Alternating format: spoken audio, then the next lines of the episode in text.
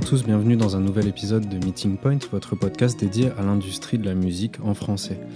Pour résumer, chaque trois semaines, nous avons un nouvel invité et on évoque un sujet de la musique, un métier, un style de musique ou certaines problématiques pour essayer d'éclaircir un petit peu cette industrie. Et aujourd'hui, je suis très content, je reçois Steven. Salut Steven. Salut, salut Thibaut. Comment ça va? Ça va super bien, je suis très content d'être avec toi, je suis très content que tu m'aies invité sur ce podcast. Euh, et, voilà, parce que bon, vous le savez peut-être pas, mais on est amis de longue date. Euh, et, en plus, on est tous les deux dans l'industrie, donc c'est trop cool de pouvoir faire ça ensemble. Carrément. Alors, je vais commencer par euh, un petit peu te présenter aux auditeurs qui ne te connaissent pas forcément. tu es chanteur, mais aussi musicien. À la base, d'ailleurs, moi, je te connaissais que comme musicien, batteur, plus particulièrement. mais depuis plusieurs années maintenant, tu es surtout chanteur et tu es même MC, parce qu'il faut le savoir, si vous allez traîner sur son Insta, vous verrez vite Steven, c'est un showman. Donc, euh, tu travailles aussi beaucoup pour accompagner notamment des DJ sur des sets, en club, etc. Mais aussi, tu chantes dans des groupes et on, va, on va en parler.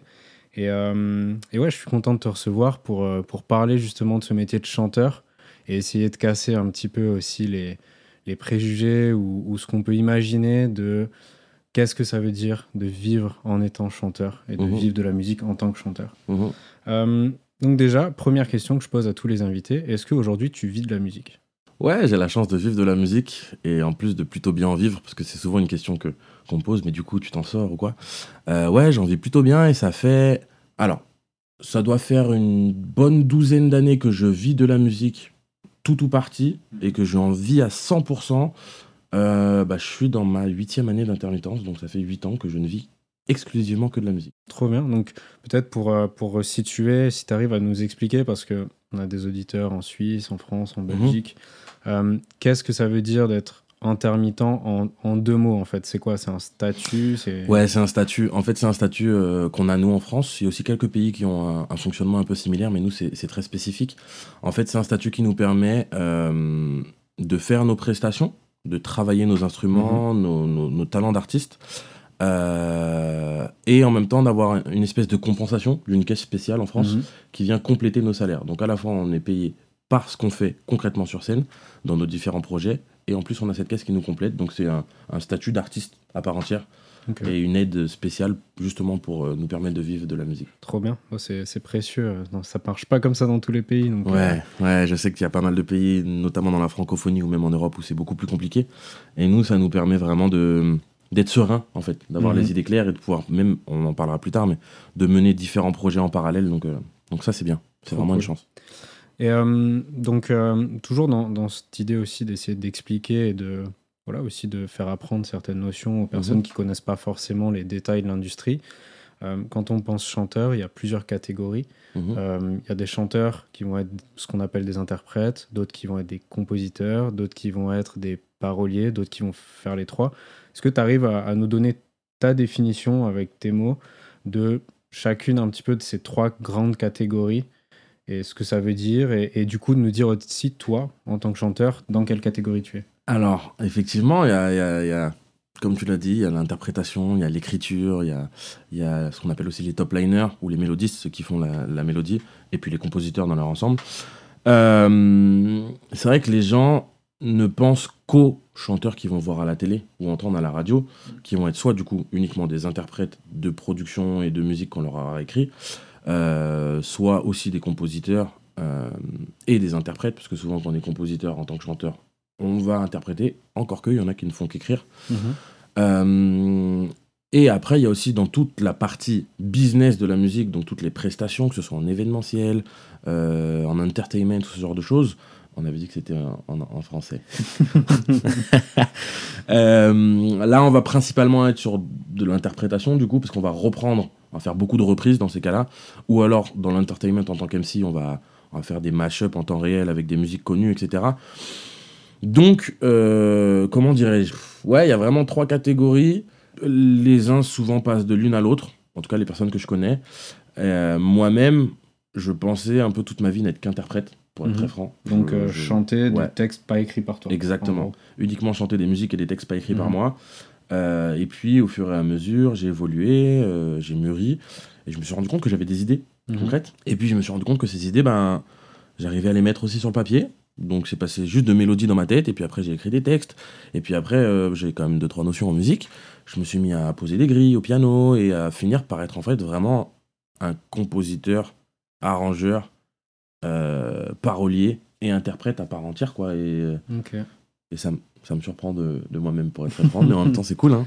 C'est cool, ouais, bah c'est c'est l'évolution, mais ça rejoint un peu aussi le sujet que je voulais évoquer. J'ai rapidement dit en intro, toi à la base, tu étais quand même musicien. Mhm. Qu'est-ce que tu faisais dans la musique et puis en quoi, enfin, qu'est-ce qui t'a fait vouloir passer au chant? Parce qu'aujourd'hui, tu fais quasi plus de musique à part pour tes compos, je veux dire, mais plus en tant que musicien professionnel, on va dire.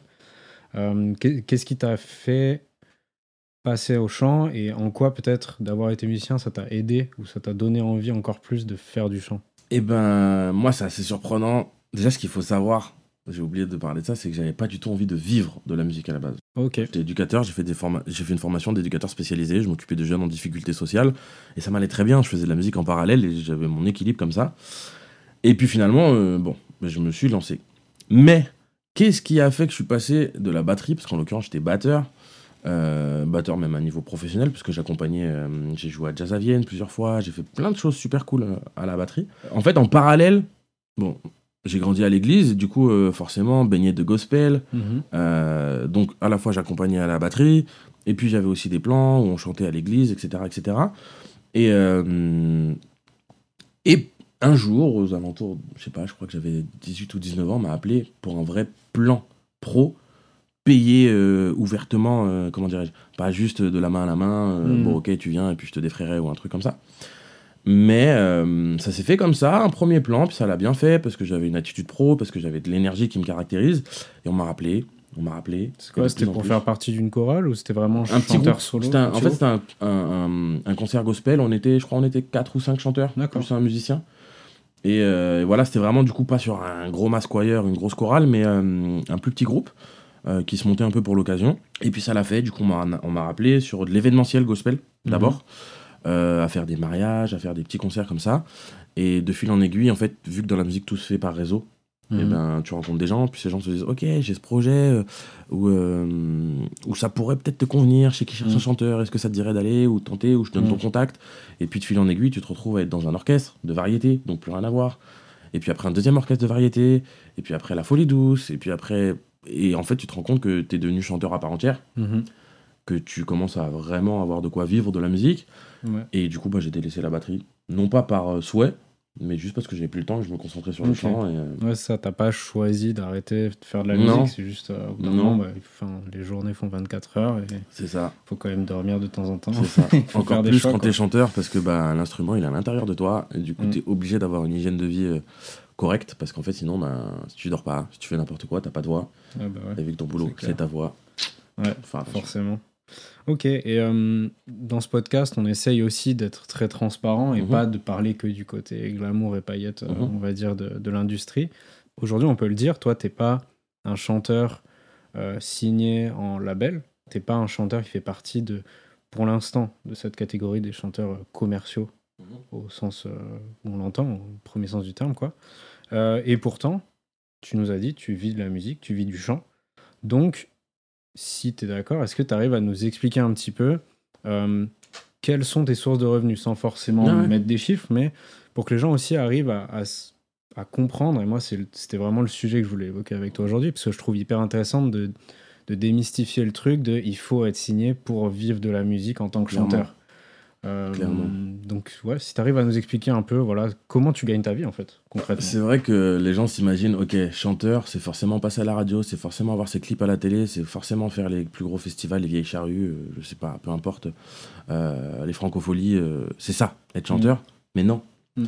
Parce qu'en fait, il y a toutes ces têtes d'affiches-là, mais il y a aussi énormément de boulot en tant que chanteur au travers des orchestres de variété, Mhm, les fêtes dans le sud, là, les fêtes estivales là dans le sud. mhm, Euh, moi aussi, je suis beaucoup dans l'événementiel. mhm. Il y a l'événementiel de luxe aussi. Il y a l'entertainment, donc tout ce qui est club, boîte de nuit, after work. Il y a tout un tas de lieux qui font appel à des chanteurs et à des performeurs dans leur ensemble. Des danseurs, euh, des personnes qui sont sur des GSAS, des musiciens. Et du coup, en fait, c'est tout un tas de niches.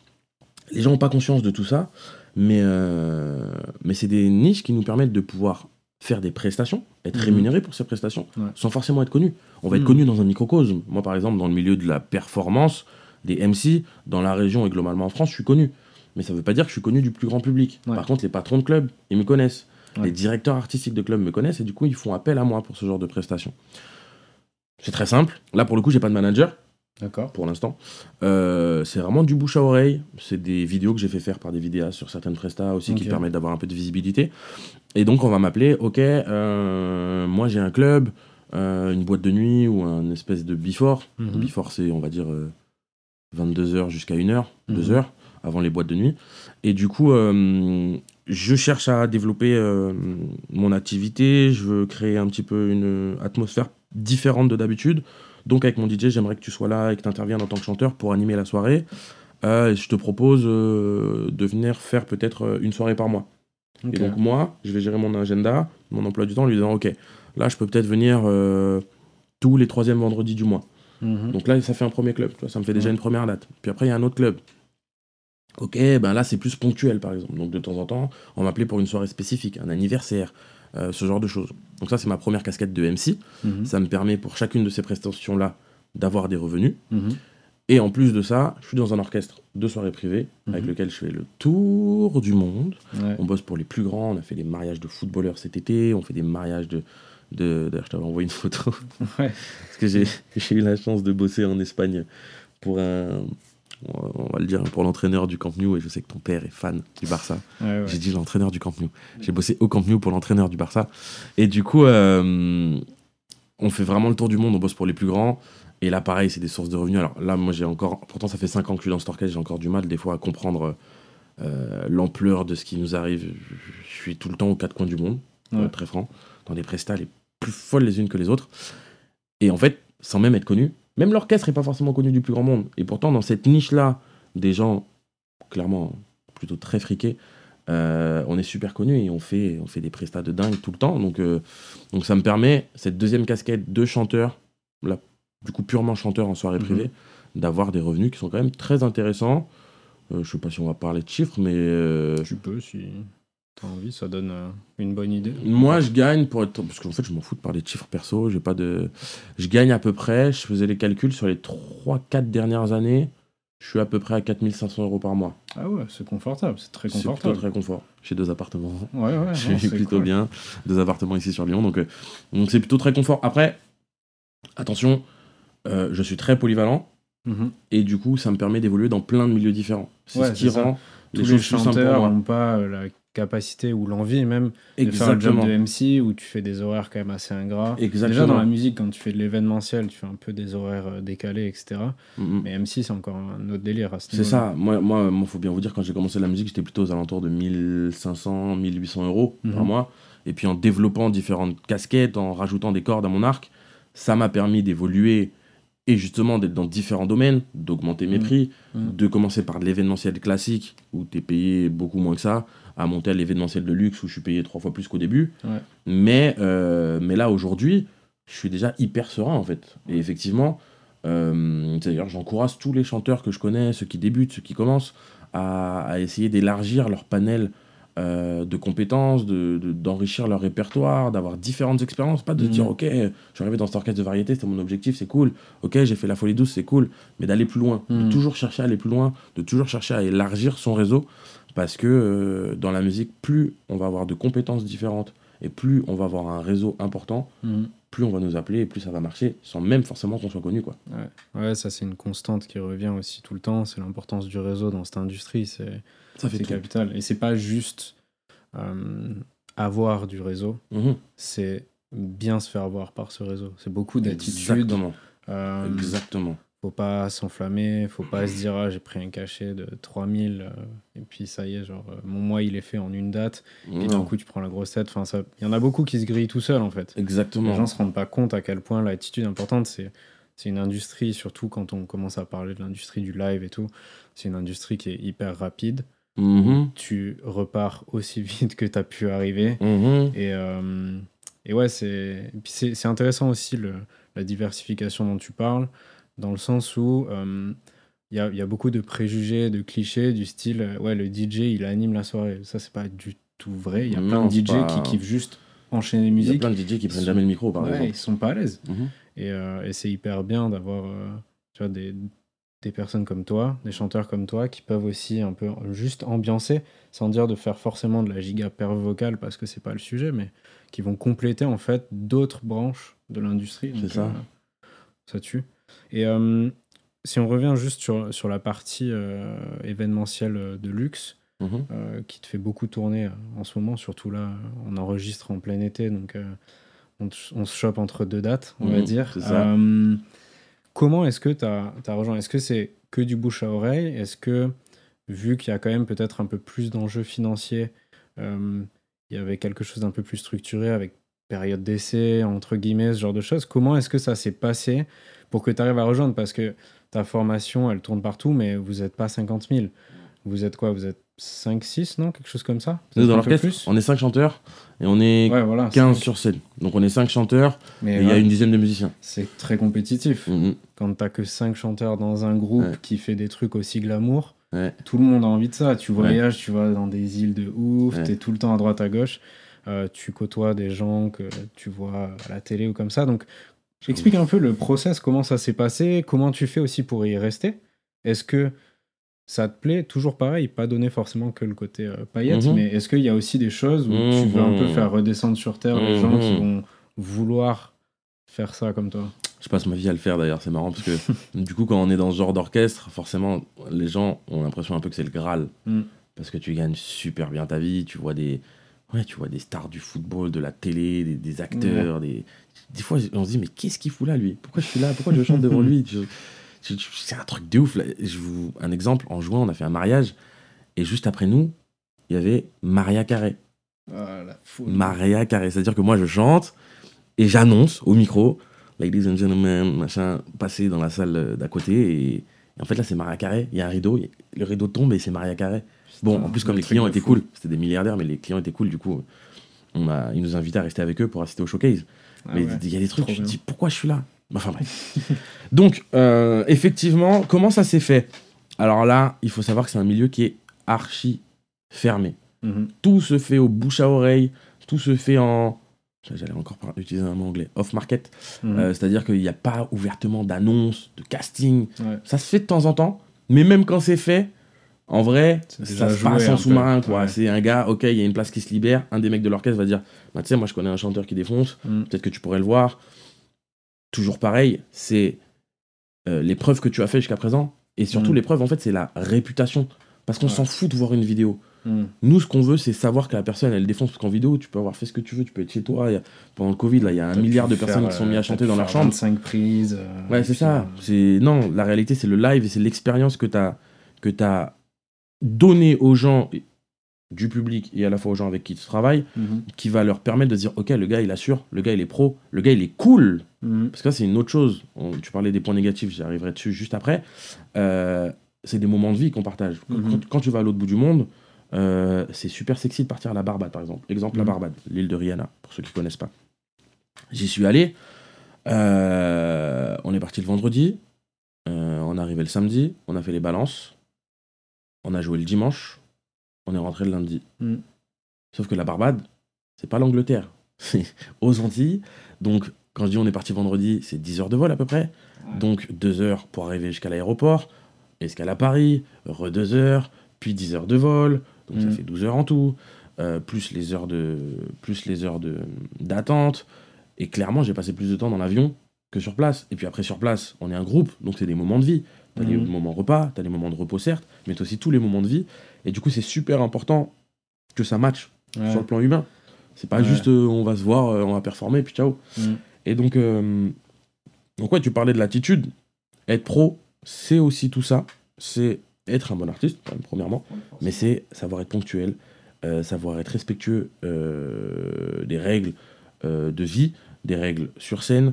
C'est euh, avoir la bonne attitude de manière générale, être plutôt good vibes, parce que plus Mhm. t'es good vibes, plus tu vas rayonner, plus tu vas rayonner, plus on va te dire putain, cette personne, zut, punaise, cette personne est, euh, est quelqu'un qui pourrait apporter quelque chose de positif à mon club, Mhm. à ma soirée, à mon groupe. Ouais. Et tout ça, c'est super important. Mhm. Après, les moments négatifs, euh, bah, clairement, il y a les paillettes de faire des soirées de fou. Mais c'est la fatigue. C'est des journées entières, des nuits entières passées à l'aéroport. Ouais, bah ouais. C'est euh, c'est la difficulté parce qu'une fois que tu es titulaire dans un orchestre comme ça, tu peux pas faire complètement ta vie. Le patron, il va rentrer des dates, il va te les envoyer. C'est cool de voir des. Par exemple, là, ce mois-ci, je vais faire dans l'ordre. hein, et de week-end en week-end. Istanbul, Beyrouth, Istanbul, en Grèce. Qu'après, je repars en Corse. Après, je refais la Grèce. Mhm. Je suis plus sûr de l'ordre. Ouais. C'est ça. Il y a le Maroc et je finis peut-être en Égypte. Ouais. Donc tu vois, c'est beau sur le papier. Mais du coup, ben, il faut être disponible. Mm. Il faut euh, s'enquiller tous les voyages. Il faut. euh, on est régulièrement dans des bons hôtels. Parfois, c'est pas forcément des hôtels de ouf. C'est des transferts. Parce que des fois, on nous dit oui, on va jouer euh, au Caire. Mais en fait, on va pas jouer au Caire. On va jouer au fin fond du désert à 3 heures. dans, des, dans des bus improbables. C'est. Ça, c'est l'envers du décor dont les gens n'ont pas forcément conscience. Mm. C'est pas forcément simple. Moi, j'ai la chance d'avoir une chérie qui, est, qui elle-même est euh, dans l'industrie, elle est artiste. Donc, on se complète bien, on se comprend facilement. Ouais. Mais quand j'étais célib, il y a encore pas si, si longtemps que ça, c'était dur parce que les gens comprennent pas.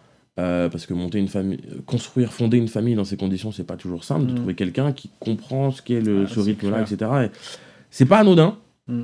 c'est pas impossible, mais c'est quand même des choses qui ne sont pas anodines. Il faut en avoir conscience. Il faut pas juste dire waouh, le gars il voyage, c'est cool, le gars il gagne sa vie, c'est cool. Ouais. Il y a des trucs qui sont moins, moins sexy quand même.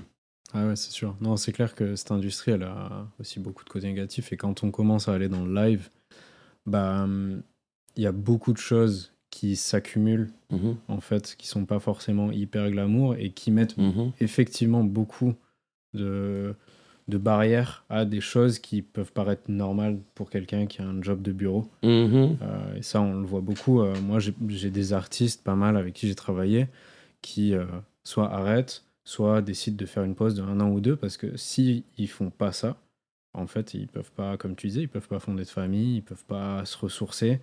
Et je trouve assez cool parce que on a de plus en plus d'artistes maintenant qui en parlent ouvertement et qui font des breaks. Alors Mhm. que il y a encore 10-15 ans en arrière, ce qu'on a plus connu, euh, toi et moi, bah, les artistes, c'était non-stop, ça Mhm. enchaînait, ça enchaînait.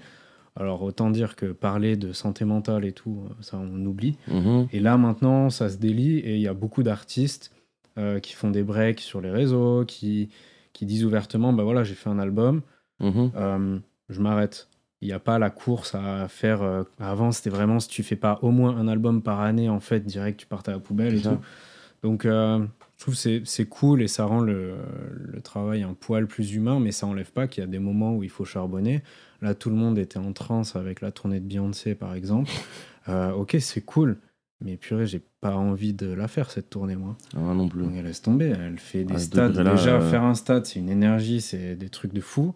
Et elle en fait des fois deux dans la semaine, mec. C'est un truc de dingue. Tu fais Bah à ouais. droite, à gauche, tu te Nous- fais toute l'Europe, t'es nous-mêmes, jamais deux jours euh, d'affilée dans la même ville, c'est un délire. nous-mêmes, alors par exemple, un des trucs les plus fous que j'ai, que j'ai fait justement, c'est, je, je t'ai dit que j'étais parti à la Barbade. Mhm. Je suis parti à la Barbade sur 4 jours. Je rentrais en France et je partais immédiatement en Bulgarie. Donc à l'est de l'Europe. Et du coup, c'est un mini-exemple presque tellement petit et insipide par rapport à ce que vit Beyoncé, mais quand on est là, en fait, tu te rends compte que, mais un- ne serait-ce que les voyages, l'énergie que ça demande, parce que là, on n'est Mhm. pas juste sur une soirée privée, on est sur un stade.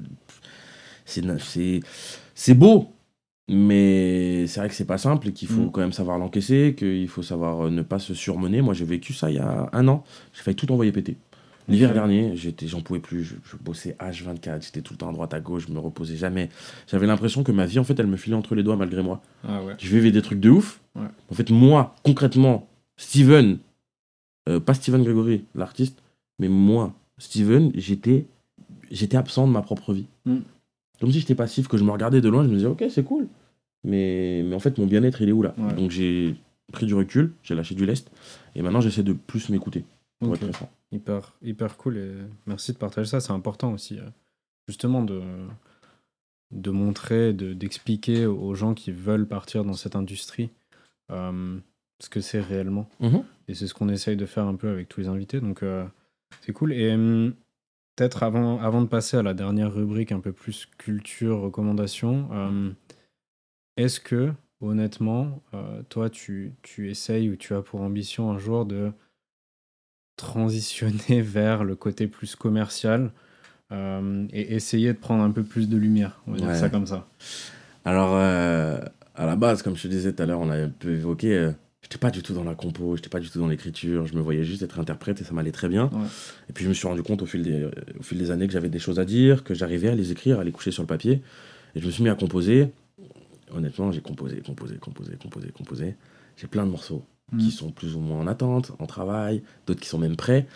Et, euh, et j'avoue que j'ai envie, je ressens ce besoin de m'exprimer et de développer mon projet perso. Mhm. Très compliqué à faire matcher euh, avec le fait de bosser, parce que les prestats, c'est très chronophage. Ouais. Et donc je gagne bien ma vie, mais du coup, le fait de, de composer, le fait de se lancer dans un vrai projet pour euh, faire sa propre musique, euh, c'est pas si simple que ça, parce que ça prend du temps. Mm. Mais du coup, les deux, quand il y a quelque chose qui te prend du temps et un autre truc qui te prend du temps, comme tu Ouais. disais, les journées elles font que 24 heures, donc Ouais, c'est bah compliqué. Ça te prend du temps, et en plus, il faut que tu sois posé dans ta Mm. tête pour écrire et pour composer. C'est pas genre, euh, ok, j'ai 3 heures devant moi, vas-y, je vais écrire un texte. Non, faut que tu sois dans la logique de. C'est pas pour rien qu'il y a des artistes qui partent en résidence, qui se coupent, qui, se- qui font des mises au vert. Et donc, ouais, moi, clairement, j'ai cet objectif-là. J'ai eu plein de petits revers. On va presque faire un autre podcast pour parler de tout ça, mais j'ai eu des producteurs qui m'ont signé ou qui m'ont promis, m'ont émerveillé, et puis c'est finalement jamais passé grand grand chose, Ouais. puisqu'on te fait attendre, puisqu'on te fait euh, poireauter. Du coup, toi, tu mets ton projet en stand-by, tu dis, ok, on va laisser ça comme ça, puis on va peut-être tout refaire. Et donc aujourd'hui, moi, j'ai complètement changé mon fusil d'épaule. Ça devient presque une urgence pour moi de sortir euh, quelque chose parce que j'en ressens le besoin, concrètement. J'ai la chance de bien vivre de la musique. Je te dis, ça fait 8 ans que je vis que de ça. Mais j'ai une grosse frustration, c'est qu'aujourd'hui, Steven Gregory, l'artiste, si tu n'as pas vécu euh, une expérience live d'une soirée que je fais, en fait, t'as presque aucun moyen de voir concrètement ce que je fais Mhm. qui va changer de n'importe quel jeune qui va avec euh, et c'est très bien je, je les encourage à ça qui va dans sa chambre là pendant le Covid euh, faire trois covers Ouais. ils vont presque avoir plus de contenu que moi Ouais, je trouve ouais. ça fou d'être un artiste qui fait le tour du monde et en même temps de pas avoir euh, une vraie page Spotify euh, au moins un EP ou un album à proposer ou en Mhm. tout cas des sorties de singles donc là pour le coup je sors par exemple de deux jours de studio Euh, je suis en train de préparer des trucs super super cool je suis très fier de ça j'ai changé un peu mon fusil d'épaule. J'ai décidé d'aller au bout du projet, de la partie prod du projet, en Ouais. tout cas, production du projet, et ensuite d'aller chercher un, un producteur qui va booster le tout, mais entre, entre guillemets, au lieu d'attendre après un producteur pour qu'il m'accompagne dans le projet, moi je vais au bout de ce que je peux faire, et après j'arrive avec un truc qui est entre guillemets clé en main. Ouais. Ok, voilà ce que je fais, voilà quelle est mon identité, euh, voilà ma musique. Concrètement, elle est Mhm. déjà faite en fait Mhm. est-ce que ça te dit? Et, euh, et après on commence à partir ensemble, on fait le clip, etc. Mais euh, j'arrête d'attendre après les producteurs, mais là Ouais. j'avoue que j'ai...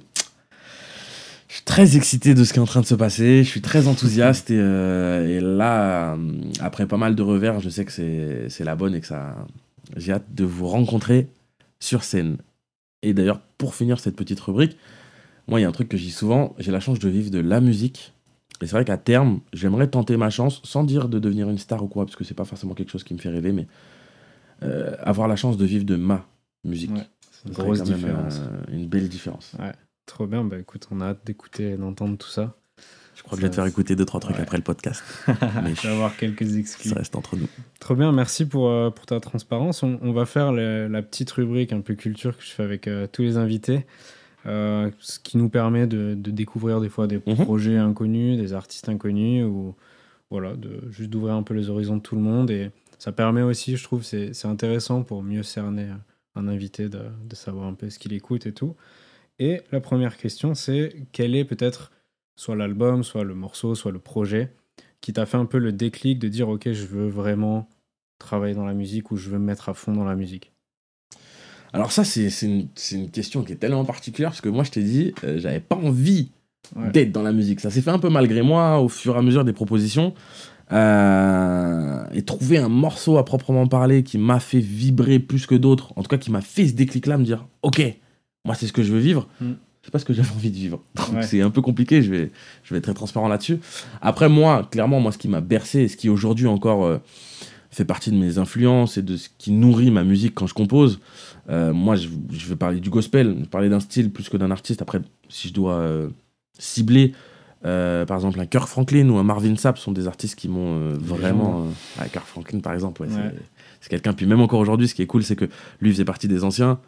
Enfin, maintenant, ça fait partie presque des anciens, mais il a vraiment un truc actuel. Et puis surtout, il a réussi à, à faire en sorte que le gospel soit aussi accepté au-delà des États-Unis, mais même euh, des gens euh, qui n'ont rien à voir avec le gospel Ouais, ouais. connaissent Kirk Franklin et Il a savent sa musique. Il arrive à rendre ça, ouais, mainstream, à faire, à passer en radio. Moi, il y a des trucs qu'a composé euh, Kirk Franklin qui sont en radio, mais sur du radio euh, de grande écoute, genre. Mm. Je me dis, mais c'est improbable dans une culture qui est la nôtre. Et du coup, ouais, Kirk Franklin et le gospel de manière générale, c'est des choses qui m'ont permis déjà de commencer à mettre un pied à l'étrier au niveau Mhm. de la musique et qui font que, ouais, moi, ça m'anime. C'est c'est ce dans quoi j'ai grandi, quoi. Donc, euh, Ok. Ouais, euh, le gospel, ouais, moi, gros fan de gospel, hein, de toute façon, euh, tu le sais. Et du coup, quel est maintenant le, le dernier projet qui t'a mis une claque? Franchement, je veux dire merci à ma chérie. Elle m'a fait découvrir un gars. Pff, C'est une élimination pour moi. Franchement, c'est une illumination. Parce que du coup, vous l'aurez compris, je suis issu du gospel. Je suis aussi antillais. Du coup, tout ce qui est caribéen, zouk, toute la clique, l'afro-love actuelle, c'est des choses qui m'animent aussi beaucoup.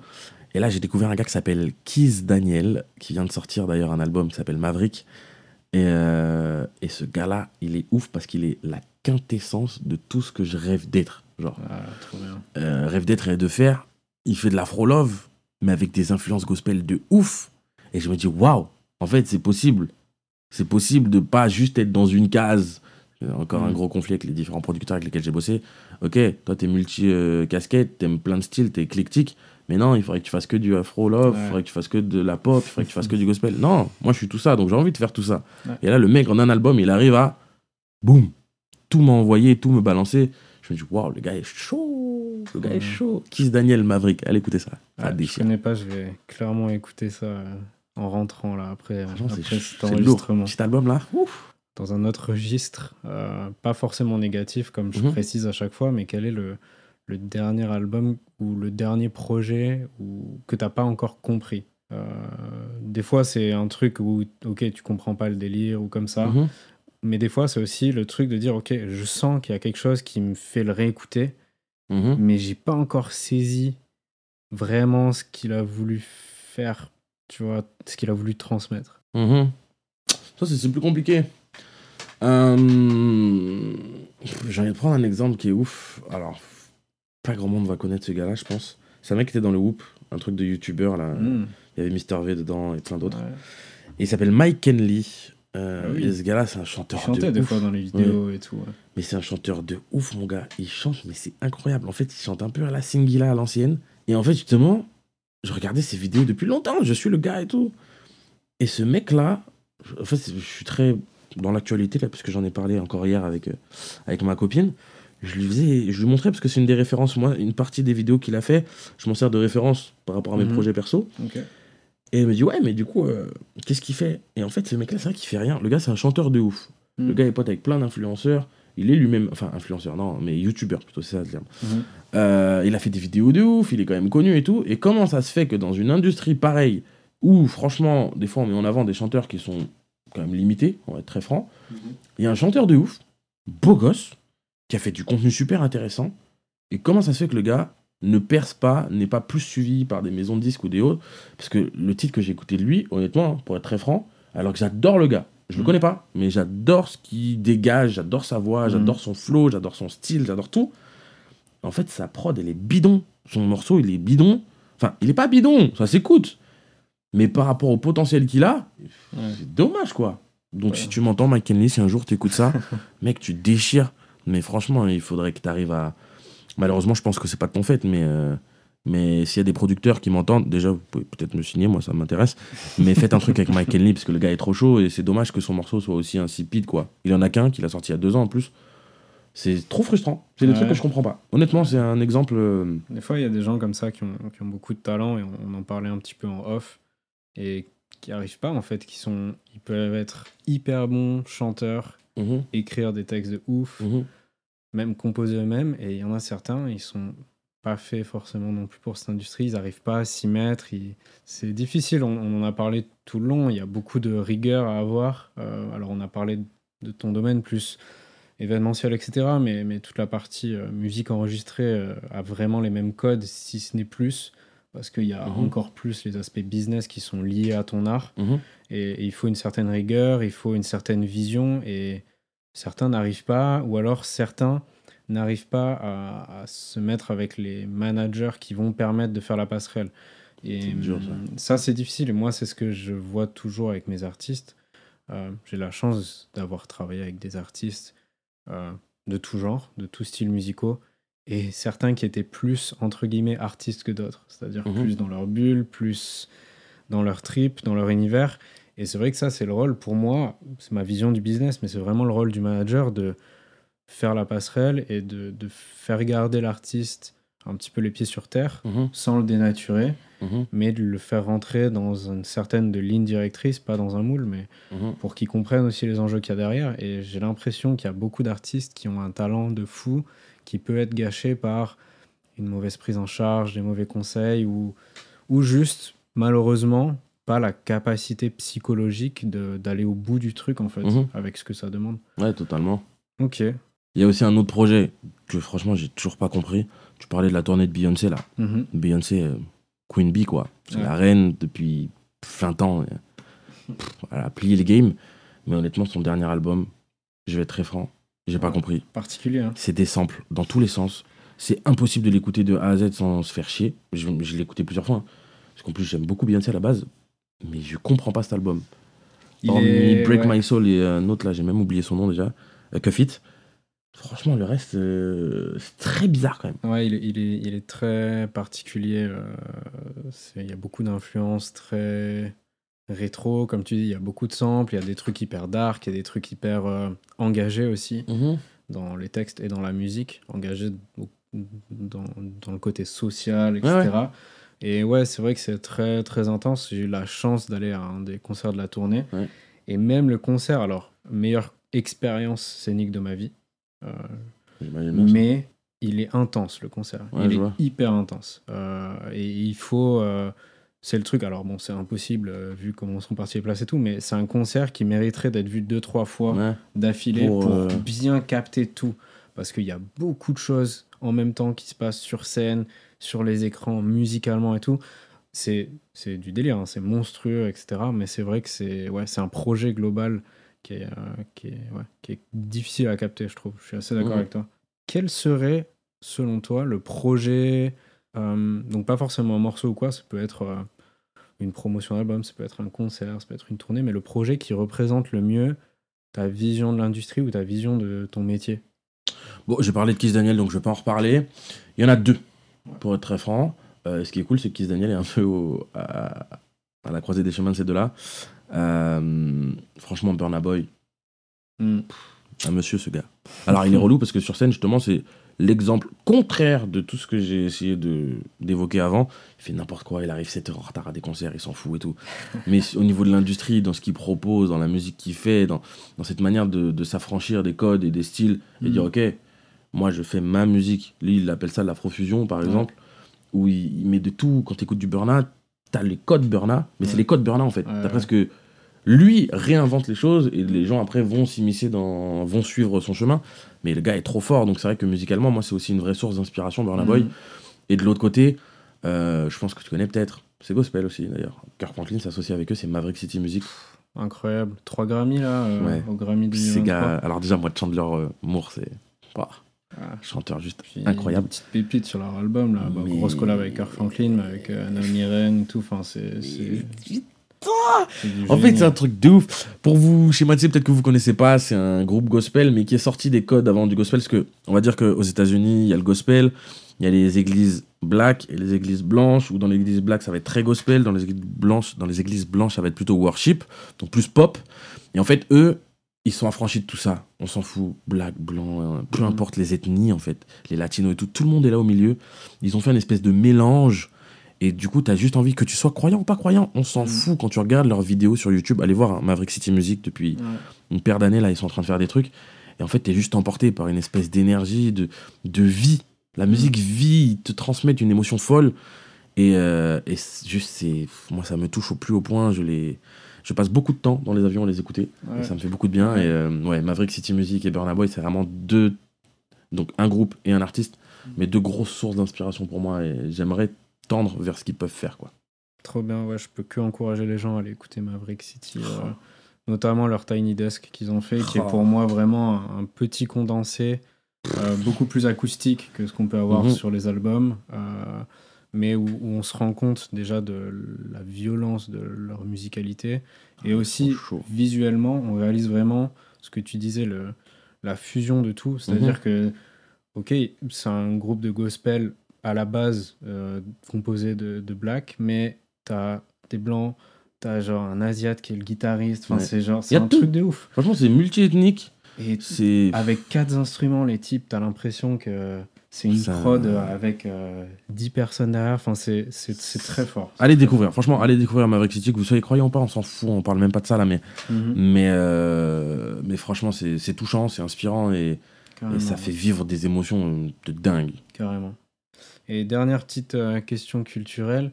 Quelle serait, alors je pense que j'ai déjà la réponse, mais la pépite que tu veux voir exploser? Je crois que vous l'aurez compris. Euh, alors, soit je me l'ajouterais euh, très égocentrique et je parle de moi. J'aimerais quand même, euh, au moins, honnêtement, pour être très, bon, très honnêtement, j'aimerais valider ce projet. Ouais. J'ai deux projets de paix. Voilà, j'en ai un qui est plus Afro-Love et avec une transition pour aussi proposer mon autre casquette plus pop teintée de musique gospel. Donc, j'avoue que si je pouvais me moto promouvoir là, mais en tout cas me donner un petit coup de pouce pour, euh, pour réussir à, valider mon projet, ce serait vraiment chouette. Mais au-delà de ça, ouais, Kiss Daniel, euh, il mérite à être connu parce que, parce que justement, il est dans les codes actuels de, de l'Afro-Love et en même temps, il propose quelque chose un peu différent de ce qu'on entend tout le temps. Et, euh, et franchement, il, il est pas si connu que ça alors que le gars défonce quoi. Ça marche. Ben, on va l'écouter, on va essayer de, de donner de la force. Merci beaucoup, on arrive déjà au bout. Euh, Ouais. C'était hyper cool, merci d'avoir été aussi ouvert, notamment sur les questions bah, financières, hein, qui sont clairement les questions qui, qui Surtout- intéressent les gens aussi. Surtout que c'est le paradis du mytho dans ce milieu. Ouais. Tous les gens qui vont se dire je me vends tant, je me vends tant, et puis après tu dis mais attends, mais pourquoi tu es tout le temps à la dèche si t'es censé toucher tout ça? Enfin bref. Mais donc ouais, moi je suis, je m'en fous, c'est très transparent. Merci très anglo-saxon beaucoup, c'était très cool. Euh, on peut te suivre sur euh, les réseaux, sur Insta notamment, Steven Gregory. Avec un- 3 Y à la fin. Voilà. Y, Y, Y. Merci beaucoup. Euh, Merci Thibaut, merci de l'invitation. bah, à tous les auditeurs, on se retrouve très bientôt pour, pour un nouvel épisode de Meeting Point. Salut.